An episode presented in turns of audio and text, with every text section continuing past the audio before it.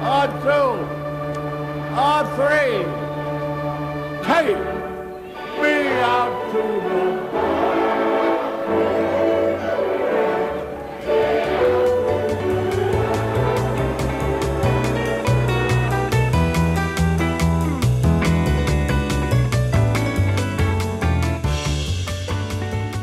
Hello，大家好，欢迎收听大联盟小品第二十七集，我是 Jackie 李炳生，这是一档分享大联盟相关小品故事的单元节目，每集一个，向各位娓娓道来可能有趣、可能荒诞、可能好玩、可能引人醒思的大联盟故事。这一集的故事呢，因为是在大联盟封馆期间哦，那我们就想说来聊一下过去的一个经典的新闻事件哦。那后来呢，也被拍成了纪录片，然后也有相关书籍的出版哦。它是一个关于一个伟大历史成就应该要被达成而没有达成的故事。这一集的大联盟小品，我们要来说的就是贾罗拉加的不完全比赛，Armando Galarraga 他的那一场不完全的完全比赛。那当然，相信大家都对这个事情本身非常熟悉了。，Galaraga 他的这个完全比赛，因为一垒审 Jim Joyce 的一个误判哦，造成了他的一个完全比赛变成了只是一场完封。但是呢，相信很多人对于这个故事的前后的脉络，故事之前发生之前那一个球季大联盟的一些脉络，然后一些关于完全比赛啊不可思议的一个氛围，以及在这一场比赛发生之后，这件事情的主角 Armando Garaga 还有 Jim Joyce 面对这件事情的处理方式及后续的发展，我觉得有些人可能还不是那么熟悉，而且这一段故事其实是非常值得呃拿来好好谈一谈的，因为两位的故事。主角其实都在面对这件事情上非常成熟，后来也因为哦这件事情所带来的启示吧，可以这么讲，其实是非常有意义的一个故事。所以希望呢能够再借着这个大联盟小品的机会，重新带大家来回味这个经典的事件，还有慢慢讲述它所带来的意义，还有给我们上了什么样的一课，我们可以从中学到什么事情。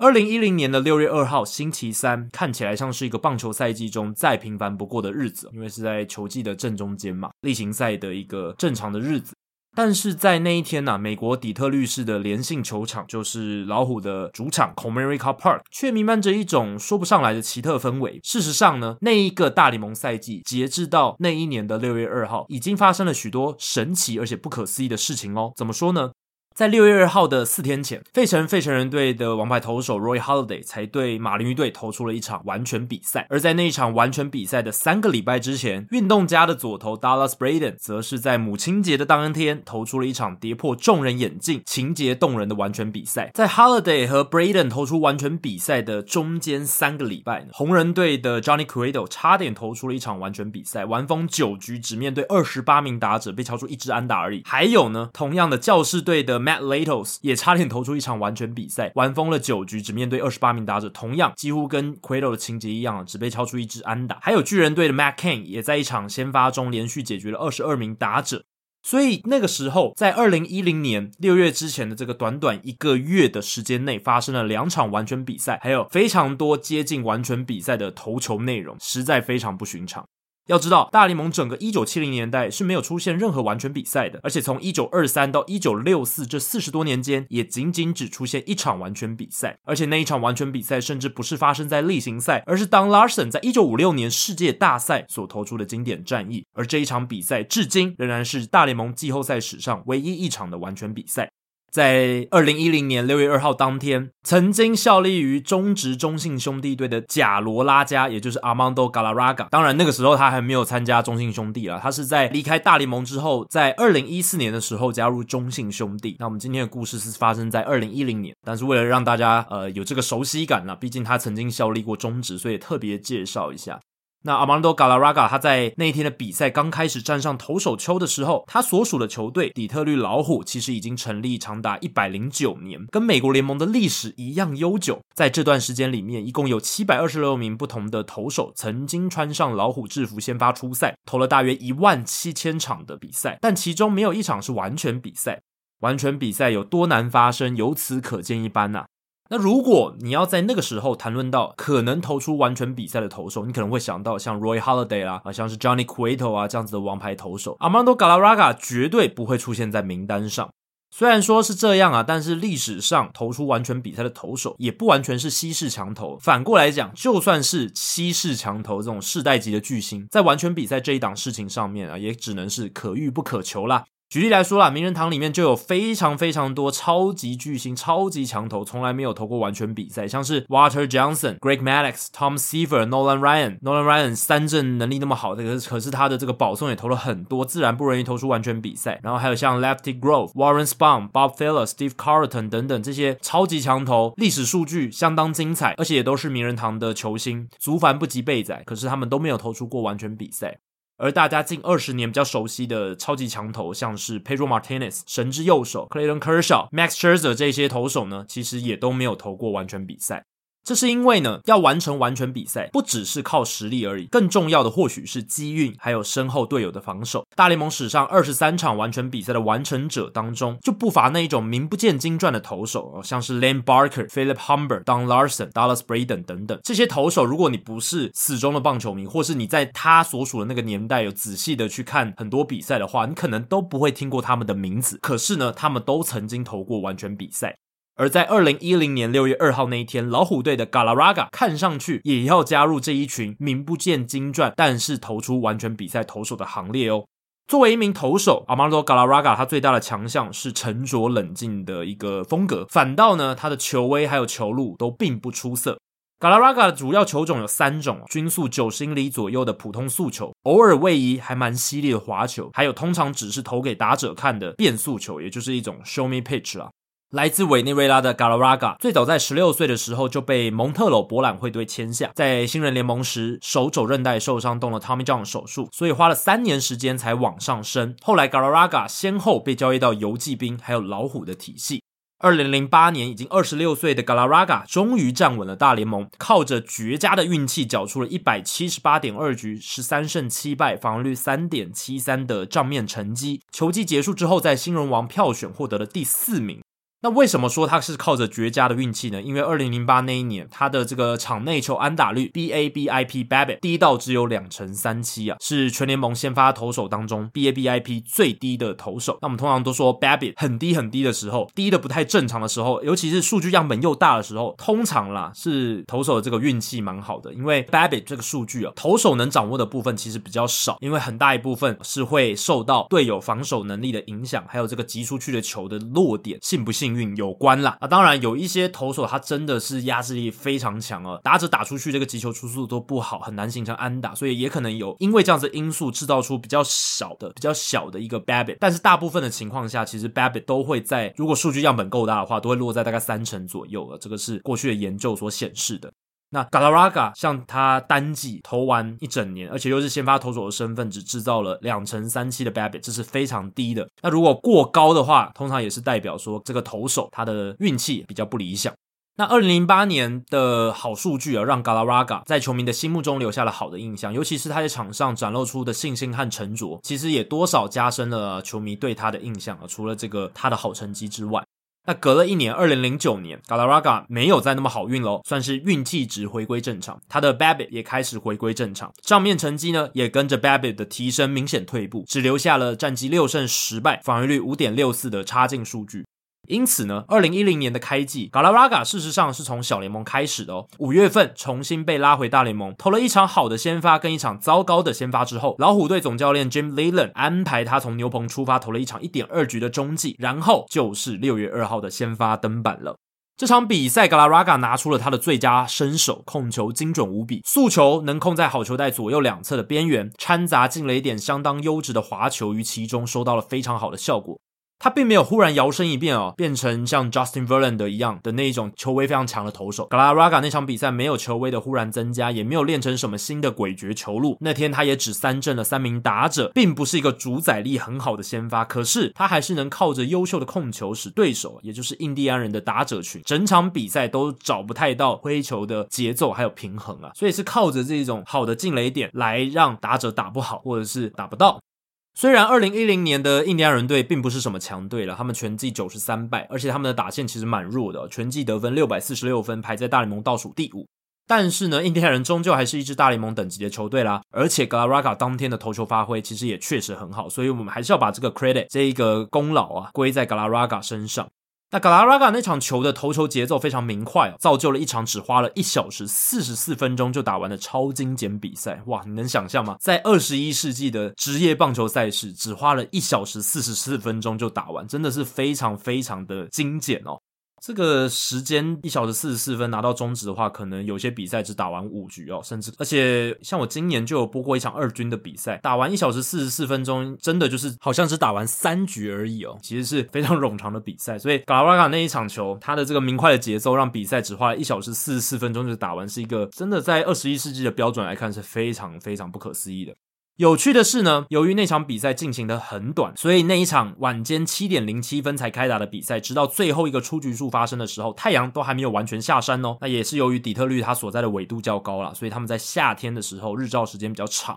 那也是因为你在画面上看，尤其是去看 highlight 的时候，看精彩镜头的时候，通常都是最后一个出局数嘛。然后镜头里面呢，整个画面感觉起来，因为那个画面上看得出来就是太阳还在，所以有不少人后来以为那是一场五场的比赛，就是下午开打的比赛。不过其实呢，那场比赛它是晚上七点钟之后才开打的，不要误会了。那 galaraga 他那一场比赛呢，制造的出局数大部分都很简单啦，游击区的滚地球、中外野飞球、二垒手防区的滚地球、游击区的滚地球，不断的这样交替的出现。那 galaraga 一路的表现也非常平稳，直到第九局前呢，老虎的防守者都没有遇上难度很高的击球哦。九局上，印第安人的 Mark Zelanic 敲出一记中外野的深远飞球，眼见有可能形成安打，但老虎中外野手 Austin Jackson 上演了一个犹如 Willie Mays 经典动作的背球接杀美技，延续了完全比赛。Jackson 完成接杀之后，投手丘上的 Galaraga 露出了藏不住的微笑，他只要再抓两个出局数就能够完成完全比赛。接着 Mike Redmond 打出了简单的游击区滚地球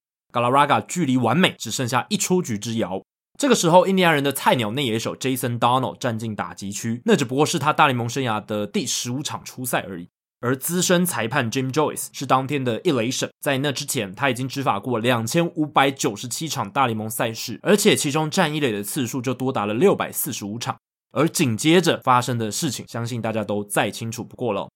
Jason Dono 出棒，球接触到了棒头的位置，软弱的滚地球滚向一垒防区，一垒手 Miguel Cabrera 往身体右侧移动，把球拦下，转身传给补位一垒动作迅速又确实的 Galarraga。在现场主播 Mario Impemba 喊出 “He's out”，他出局了的这个同时间呢，转播画面里面的 Jim Joyce 一垒审却将双手往外一摊，比出了安全上垒的 safe 手势。Ground ball, right side. Cabrera will cut it off. Galarraga covers. He's out. No, he's safe. He is safe. He is safe at first base.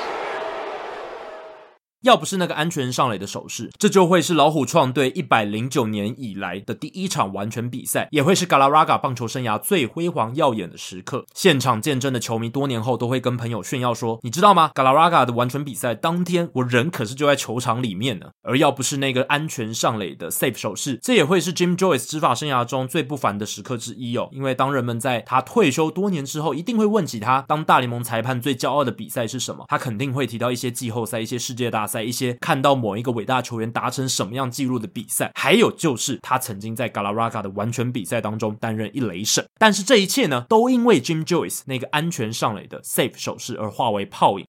要记得，二零一零年大联盟还没有现在我们所熟悉的重播影片辅助判决制度，所以基本上裁判当下的判决就是定案，即便是很明显的错误，也几乎没有什么改判的空间。那到底为什么会出现那个 safe 的手势呢？其实最简单也最明了的解释就是一句话：人非圣贤，孰能无过？任何只要有人类裁判涉及参与的这个判决的运动呢，其实都无可避免的会遇到误判，这是所有运动员、教练、运动迷都知道的事情。误判发生的情形呢，直到最近几年才因为科技的进步，影片重播辅助判决的出现，获得了大幅度的缓解。甚至现在球迷对于判决精确度的要求变得越来越高，标准也越来越严苛。当初也是因为有像 Armando Galarraga 这场比赛的误判呢，才把大联盟逐步推向影片辅助判决的年代。不过呢，二零一零年并没有影片辅助判决，而只要是人，难免会犯错，即便是经验丰富如 Joyce 一样的裁判也是如此。Jim Joyce 的误判让 Galaraga 的完全比赛化为乌有。然而，常常看棒球的朋友都知道，棒球场上裁判的误判啊，其实并不罕见。那为什么这个误判会引起这么大的波澜跟后续效应呢？第一个也是最大的原因，当然是因为它发生在本来是完全比赛的第二十七个出局数上。至于第二个原因，则是因为 Jim Joyce 的这个误判实在太明显了。其实你连在电视机前的观众都能够明确指出那个 play 应该是出局。而且在电视转播当中，Impemba 的搭档球评 Rod Allen 不断的反复说道：“到底为什么判安全上垒？到底为什么？Why is he safe? Why is he safe?” 他不断的这样子问。Why is he safe? He must have missed the base. Are you kidding me? Why is he safe? You see right here. Why is he safe? 当然啦，你如果第一时间看，你可能会觉得那个 play 很接近。可是其实看球看久一点的球迷，可能在那个当下 play 发生的当下，都会说那是个出局。那在重播的慢动作上面，就可以非常明显的看到，它是一个出局的。那当天站三垒的裁判 Daryl Cousins，他在事情发生的当下，其实就知道 Jim Joyce 误判了，Darno 应该是出局的。不过裁判通常不会推翻同事的判决，加上当时没有重播辅助判决的制度，所以呢，就只能将错就错。当然，就像我刚刚提到的，那个 play 的判定也不完全是毫无难度。在那个 play 发生的当下，经验老道而且执法能力备受业界肯定的 Joyce，其实他的站位已经非常好了，拥有绝佳的视野和观察角度。然而呢，困难点在哪里？就是 Galarraga 他因为他是快速跑动去补位，同时要接 Cabrera 的传球，所以最后脚踩垒包的动作呢，他有点像是凭感觉的去踩踏。就是头呢，其实并不是往右边看脚，而是在去看传球过来的路径的同时，脚直接的往后去踩踏垒包，有点像是凭感觉、凭经验的去踩踏。所以可能也是因为这样有一点猜测性的动作，在电光石火之间误导了 Joyce，让原本第一时间有想要判出局的 Jim Joyce 在最后一刻转换，做出安全上垒的手势。如果你仔细去看那一个转播的画面，Joyce 的判决的第一时间的动作，他其实有想要判出局哦，但是最后一刻他还是双手一摊，所以他其实是有一个稍微迟疑的一个状况。不过金 Joyce 本人的事后回忆，他不认为是那样。Jim Joyce 后来在回忆录《人无完人》这一本书当中，就有谈到关于那个判决发生当下他的想法是什么。那《人无完人》（Nobody's Perfect） 这一本书呢，其实就是在讲这一场不完全比赛的故事哦。然后也找来了 Armando Galarraga 跟 Jim Joyce 啊来做访谈，然后呢把他们的想法、看法、当下的反应、他们的后来的一些应对呢，都记录在那一本书当中。所以 Joyce 他在那一本书里面，他谈到那个 play 发生当下他的想法的时候，他就说：“我的眼睛告诉我，跑者先踩到了一垒，就这么简单。当时我的内心非常确定，所以才会做出安全上垒的手势。那一般来说，在这么接近完全比赛的时刻，又出现了一个有点接近的 play，大部分的裁判应该都会选择做出让一切圆满落幕的判决，即便最后是误判呢，可能也不会引发这么大的反弹，因为是完成了一场完全比赛嘛。”不过呢，其实，在第九局非常清楚，那有可能是一场完全比赛的 Joyce，还是做出了一个比较大胆的决策哦，也就是会让这一场完全比赛被搞砸的一个判决。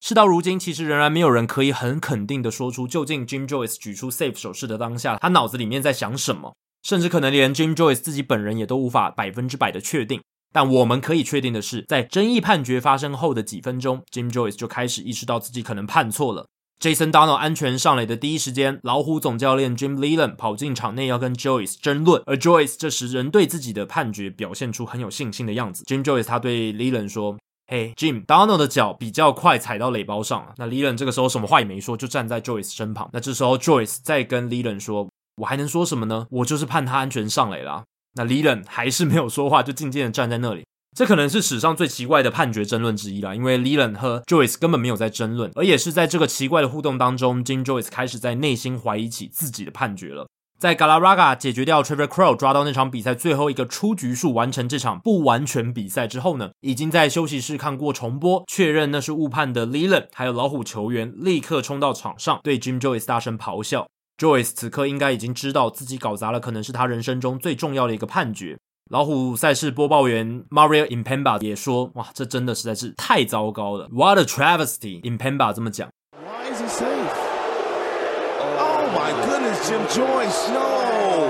Jeez Louise. Oh my goodness. What a travesty. 赛后，三垒审 Cousins 告诉 Jim Joyce 他判错了，Joyce 也去看了重播，然后就此跌入痛苦的深渊。Jim Joyce 其实他是一个个性正直、人见人爱的一个好裁判，他很享受自己的工作，也非常投入在比赛当中。可是无可否认的是，他搞砸了一个重要的判决，而现在的他得面对现实。记者赛后问他：“你现在感觉如何？”Joyce 回答：“我感觉糟透了，这是一个历史性的判决，但我错得离谱。这世界上绝对没有人比我的感觉更糟了。”Joyce 随后情绪也跟着崩溃。从球场回家的路途中，Jim Joyce 打电话给大联盟主席办公室，想询问有没有可能把那个判决修正过来，但另一边没有回应。那事实上呢，大联盟史上不只有这场非常接近完全比赛的争议赛事哦。二零一五年六月二十号，Max Scherzer 只差一个好球就能够投出完全比赛，但是海盗队打者 Jose Tabla 面对一颗内角滑球，他没有做出太多闪躲的动作，你甚至可以说他有点伸出了手肘去碰球的感觉哦，遭到了触身球的保送，终结了 Max Scherzer 缔造历史的机会。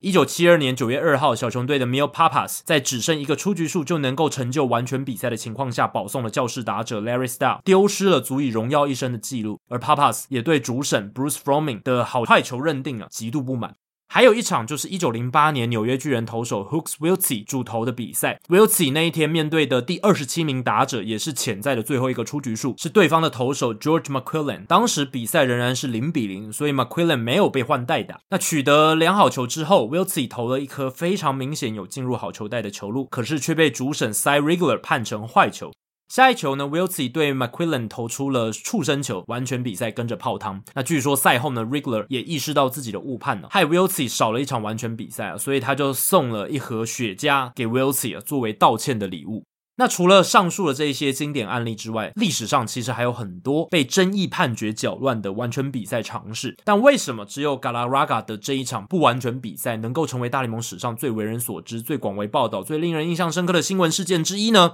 当然，除了因为它是在二十一世纪发生的，二十一世纪的这个传媒比较发达以外，还有就是 Galaraga 面对这起事件的立即反应是微笑，而不是错愕，而不是愤怒，而不是沮丧，而不是挫折，而是微笑。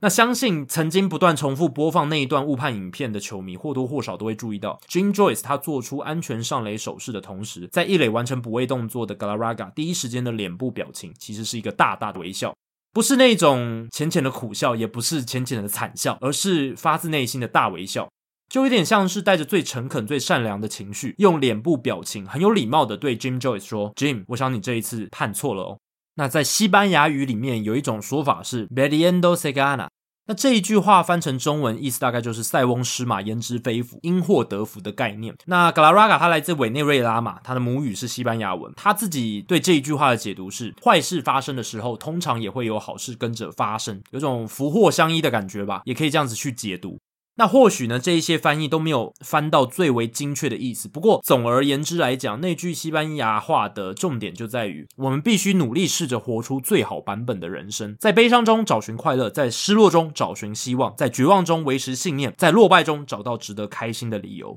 那在人无完人，Nobody's perfect 的这一本回忆录当中，Galarraga 他说道：一直以来，大家都在问我，为什么在那个 moment 那个时刻竟然还笑得出来？我唯一能解释的原因就是，这就是我父母过去教导我的处事方式。从小到大，我的父母就不断告诉我，在最艰困的时候也要保持微笑。我知道那应该是一个出局，我也知道 Jim Joyce 后来意识到他判错了，而我所能做的就是微笑。我知道自己实质上投了一场完全比赛，当下太开心啊，以至于没办法做其他反我的身体很诚实啊，我知道那是一场完全比赛。我对判决的结果当然是失望的，也蛮沮丧的。可是我没有办法生气，因为我也很开心自己能完成那么难的事情，所以生不了气。在失望中找到了快乐，这不就正是一种 p r i e n d o s e g a n a 吗？那在这一场不完全比赛结束之后，Galaraga 跟他父亲谈话，他父亲跟他讲说，他为自己的儿子能在大联盟投出一场完全比赛感到非常的骄傲。Galaraga 事后回忆，听到他说这句话的时候，我笑得更开心了。会笑是因为，当然就记录上我并没有投出完全比赛，但是在某种程度上，我还是投出了完全比赛。只是就记录而言，我没有既投了一场完全比赛，也没有投出一场完全比赛。这听起来再矛盾不过的一句话，就是 Galaraga 为这起事件所做的收尾，也是帮助他继续前行的心态所在。Galaraga 赛后他告诉记者，他其实不会去怪罪 Jim Joyce，也不会对他有所怨恨。那 Galaraga 是这么讲的，因为人无完人，Nobody is perfect，没有人是完美的啦。Jim Joyce 后来在比赛后找 Galaraga 说话，想跟他道歉。那 Galaraga 也用这句话“人无完人”这一句话来安慰 Joyce，但是 Joyce 回应他哦，不不不，Amando，你这句话说的不对。今晚你确实是完美的，你投出了一场完全比赛，而把你的完全比赛搞砸的我，现在的感觉实在糟透了。对此，Galaraga 回应说：“没有关系的，不用为我感到难受。”隔天的比赛赛前，老虎队特别安排了一场仪式哦，让 Galarraga 和 Joyce 在本垒板前握手致意。而此时的 Joyce 脸上满是泪水。Jim Joyce 他说的没错，没有人比他更为那一次的误判感到难过。他确实犯了一个错，但绝非故意，也不是恶意，他就是一个误判，只是发生在整个棒球界都聚焦注目的时间点上。当时的大联盟没有重播辅助判决来修正这个错误，而 Joyce 也为此付出了名誉上的代价。原本看似相当成功的执法生涯，日后永远会被记上那么一笔。事实上，那起误判至今仍被包含在 Jim Joyce 维基百科页面的第一大段里面，也就是一个人或一起事件最应该被记得的某个点，通常才会被写在维基百科的第一段，而这一个误判呢，就被写在了那里面。至于 galaraga 他在投出那一场人生的代表作之后呢，二零一零年剩余赛季的二十一场先发，他的表现并不理想啊，防御率高达四点八二，FIP 也是更糟的五点三零。二零一一年一月 galaraga 被交易到响尾蛇，后来在响尾蛇和太空人合计投了十三场平庸的大联盟先发之后，就再也没回到大联盟赛场。Galarraga 在结束职业生涯之前，先后去了委内瑞拉冬季联盟、中华职棒、墨西哥联盟，也都没有留下什么太亮眼的表现。现在摊开大联盟历史记录，你会发现 Galaraga 的名字不在完全比赛投手的名单当中。但我们都知道，实质上他曾投出过一场完全比赛。Galaraga 也知道自己曾达成这项壮举。这场意义深远的不完全比赛带给了 Galaraga 和球迷的意义，或许远远超过了一场完全比赛所能给出的。而这故事教给我们的道理，也是一种棒球运动宝贵的无形价值。以上就是大联盟小品第二十七集的全部内容。如果大家喜欢大联盟小品，欢迎追踪 Hito 大联盟 Podcast 节目，并加入 Hito 大联盟在脸书的讨论区 Hito 大联盟讨论区 H I T O 大联盟讨论区。有任何回馈、想法、建议，都欢迎提供给我。可以在脸书社团，也可以留言在 Hito 大联盟 Apple Podcast 的节目页面。如果大家有想听的故事或主题，也希望不吝随时提出来。大联盟小品，我们下次再见喽，拜拜。